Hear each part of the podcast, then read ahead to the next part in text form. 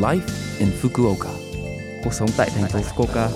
Chương trình này được truyền tải dưới sự hỗ trợ của thành phố Fukuoka. Chào buổi sáng tất cả mọi người, tôi là DJ Lưu Văn Cường. Trong chương trình Live in Fukuoka, chúng tôi sẽ cung cấp thông tin sinh hoạt và đi chơi để mời có thể có thời gian vui vẻ và thoải mái ở Fukuoka. Thứ sáu hàng tuần, tôi là Lưu Văn Cường, đến từ Việt Nam sẽ truyền tải thông tin đến các bạn. Chỉ một chút thời gian ngắn thôi, nhưng rất mong các bạn hãy cùng đồng hành với mình nhé. Cuộc sống tại thành phố Fukuoka. Ngày chuẩn bị cho thiên tai, sơ tán trong trường hợp xảy ra thảm họa. Ngày 1 tháng 9 là ngày phòng chống thiên tai hàng năm. Hôm nay chúng ta sẽ cùng nhau suy nghĩ về sơ tán trong trường hợp thiên tai. Để sơ tán có nghĩa là để tránh nguy hiểm, biết trước nơi bạn có thể đảm bảo an toàn của mình trong trường khẩn cấp. Nếu rủi ro tăng lên, chẳng hạn như khi dự kiến có mưa lớn hoặc trời mưa thực sự, ngay cả khi thông tin sơ tán không được thành phố Fukuoka ban hành, người dân và ở xung quanh những nơi nguy hiểm nên chuẩn bị thợ sơ tán ngay lập tức và cân nhắc việc sơ tán theo quyết định của riêng bạn. Nơi nguy hiểm là vùng có nguy cơ sạt lở đất, lũ lụt như vùng ven sông núi, vùng có nguy cơ ngập lụt. Những nơi nguy hiểm có thể được xác nhận trên trang web của thành phố Fukuoka, bản đồ nguy hiểm toàn diện thành phố Fukuoka. Với bản đồ nguy hiểm, bạn cũng có thể kiểm tra các trung tâm sơ tán và địa điểm sơ tán gần nhà.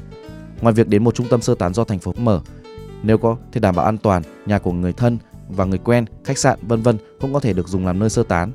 Đặc biệt là trong tình huống mà sự lây nhiễm của coronavirus mới vẫn tiếp tục thì việc sơ tán phi tập trung này rất quan trọng.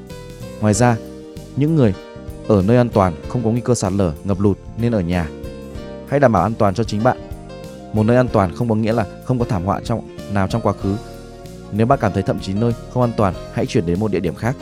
Ngoài ra, để có thể sơ tán ngay lập tức trong trường khẩn cấp, ngoài các vật dụng khẩn cấp như nước, thực phẩm, bộ sạc, điện thoại di động, thuốc gia dụng, sổ ghi chép vân vân là biện pháp đối phó với sự lây nhiễm coronavirus mới.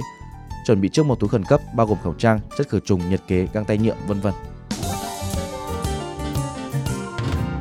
Cuộc sống tại thành phố Fukuoka.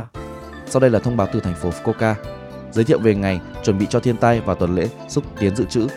Tiếp theo, hãy nói về kho dự trữ. Kho dự trữ Bichiku là để dự trữ thực phẩm và các vật dụng khác trong trường hợp khẩn cấp. Tại thành phố Fukuoka, tuần từ ngày 1 tháng 9, ngày phòng chống thiên tai đến ngày 7 tháng 9 được chỉ định là tuần lễ xúc tiến dự trữ thành phố Fukuoka. Các nỗ lực đang được thực hiện để nâng cao nhận thức của cộng đồng về phòng chống thiên tai, bao gồm cả việc dự trữ tại nhà và các công ty. Tại sao cần dự trữ? Ngay cả khi bạn sống sót sau một trận động đất hoặc bão, bạn không thể tồn tại nếu không có nước và thực phẩm. Nếu các cửa hàng đóng cửa, bạn không thể mua đồ ăn thức uống. Nếu nguồn nước ngừng cung cấp, chúng ta không thể uống nước. Nếu điện hoặc ga ngừng hoạt động, chúng ta sẽ không thể nấu các bữa ăn. Để đảm bảo toàn mạng sống, cần phải dự trữ hàng ngày. Tôi nên dự trữ những gì và như thế nào? Tích trữ nước, uống và thực phẩm trong 3 ngày. Bạn cần khoảng 3 lít nước mỗi ngày, mỗi người. Thực phẩm khẩn cấp là gạo, gạo alpha, vân vân, đồ hộp, bánh quy, sô cô la thanh, bánh mì khô, vân vân.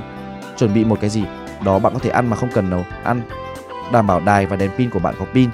Chuẩn bị các vật dụng sơ cứu như thuốc và băng bó mà các bạn luôn mang theo. Nếu bạn có em bé trong gia đình, hãy chuẩn bị những vật dụng cần thiết như tã giấy. Ngoài nước uống, bạn cũng cần nước cho sinh hoạt như xả bồn cầu. Hàng ngày, hãy chuẩn bị một bồn nhựa chứa đầy nước máy, luôn đổ đầy nước từ bồn tắm. Hãy chuẩn bị những thứ như vậy. Ngoài ra, hãy mua nhiều hơn một chút những gì bạn thường ăn và khi ăn. Hãy mua bao nhiêu thì ăn bấy nhiêu. Phương pháp dự trữ một lượng thức ăn nhất định khi ở nhà được gọi là cuốn chiếu. Đây là một phương pháp được khuyến khích vì bạn có thể chuẩn bị cho trường hợp khẩn cấp mà không lo lắng về ngày hết hạn. Có rất nhiều cơn bão vào khoảng thời gian này trong năm, vì vậy hãy chuẩn bị cho thiên tai. Cuộc sống tại thành phố Fukuoka. Số like Infoca tuần này mọi người cảm thấy thế nào ạ? Rất nhiều thông tin bổ ích phải không ạ? Số phát sóng này lúc nào cũng có thể nghe bằng postcard. Ngoài ra, mọi người cũng có thể biết về nội dung truyền tải trên blog.